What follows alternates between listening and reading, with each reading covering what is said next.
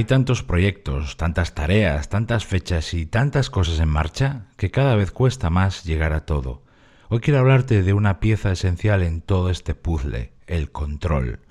El que tú necesitas para llegar sin tantos agobios y mejorar la calidad de todo lo que haces. Gracias por estar ahí. Soy Berto Pena y este es el podcast de Think Wasabi, donde aprendemos a ser más eficaces y a tomar el control de nuestra vida.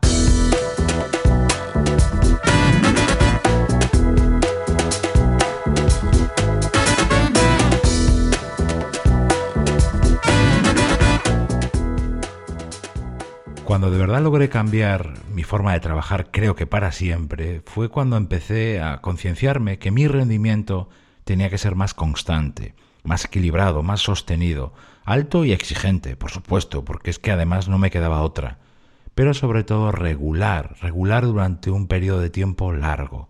Y antes no era así. Yo solía trabajar a tirones, con esfuerzos descomunales, siempre al filo y cumpliendo los plazos por los pelos. Pero todo empezó a cambiar cuando empecé a buscar, atención aquí, el control de forma intencionada.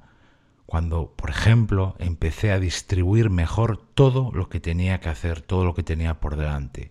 Y para ello utilicé estas siete claves de oro que vienen ahora y que eh, no tengo ninguna duda que también a ti te van a ayudar tanto como lo hicieron conmigo.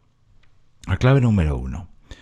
Trabaja siempre con un calendario. Sé que muchas personas hacen esto, sé que es esencial, pero no todo el mundo lo tiene tan interiorizado, no lo utiliza tanto como debería. Al final todo gira en torno a las semanas, a los meses que tienes por delante. El calendario, la agenda, no solo sirve para programar próximas citas, reuniones o viajes, y que no se te olviden, lo cual es genial, sino para decidir qué hacer con el tiempo restante.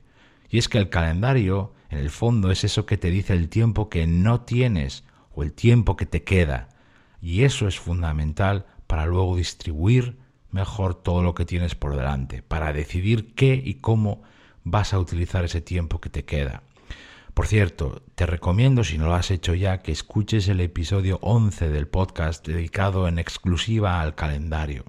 La clave número 2. Asigna fechas a tus próximas tareas. Es otro detalle esencial para distribuir y equilibrar mejor tu trabajo. No todas las tareas que manejas tienen que tener una fecha tope, una fecha límite, una fecha de entrega, pero sí un alto número o la mayoría, porque la fecha o el plazo es lo que A. Tú utilizas para decidir cuándo haces o cuándo empiezas las cosas. B. Coordinarte con otras personas para entregar a tiempo todas esas cosas. Y C. Distribuir tu trabajo y repartirte entre todos los frentes que tienes. Haz un repaso regular y frecuente por tu actividad y proyectos para detectar qué cosas no tienen fecha y cuáles deberían tenerla. Con eso vas a poder encajar las piezas mucho mejor. La clave número 3. Revisa y anticípate cada día, cada semana. Unos lo llaman revisión, otros planificación, otros preparación. El nombre realmente es lo de menos. Lo importante es esto. Tienes que ir por delante de tu trabajo y anticiparte y hacerlo además cada día al terminar y cada semana los viernes. Repasa cómo están tus temas, identifica próximas tareas, coloca las piezas para luego trabajar o improvisar si alguien o algo te cambia los planes. Para mí, el ir por delante es innegociable en cualquier profesional que quiera hacerlo bien. Clave número 4. Bloquea tiempo para las cosas que quieres que pasen. Seguro que tienes tareas, actividades o compromisos a los que en las próximas semanas te gustaría o deberías dedicarte. Cosas que, como digo yo, como me gusta decir a mí, quieres que pasen. Si es así, haz lo siguiente, abre tu calendario ahora mismo y resérvales ya ese tiempo. O lo haces ahora cuando luego lo intentes encontrar el tiempo, otros se lo habrán llevado. Ponlo en tu agenda como una cita que no moverás por nada, lo mismo que harías, por ejemplo, con una visita al médico. Esa es la manera eh, que dentro de tres meses tengas, tengas tiempo para eso. La clave número 5. Recuerda, estamos intentando distribuir y equilibrar mejor el trabajo. La clave número 5 es esta. Despeja un día entero sin reuniones ni citas. Esto es cierto, no siempre depende de ti, pero en la medida que tú puedas, intenta que al menos haya un día en la semana sin reuniones, ni salidas, ni compromisos. Eso te permitirá tener un día completo o casi completo para sacar el trabajo más difícil adelante o para hacer tareas que requieren sentarse con calma y analizar. Sí, sí, esas cosas que sabes que tienes que hacer, pero que el ritmo loco de cada día no te deja. La clave número 6. Hablando de reuniones. Pon las reuniones a partir de media mañana. De nuevo, si puedes, hazlo siempre así.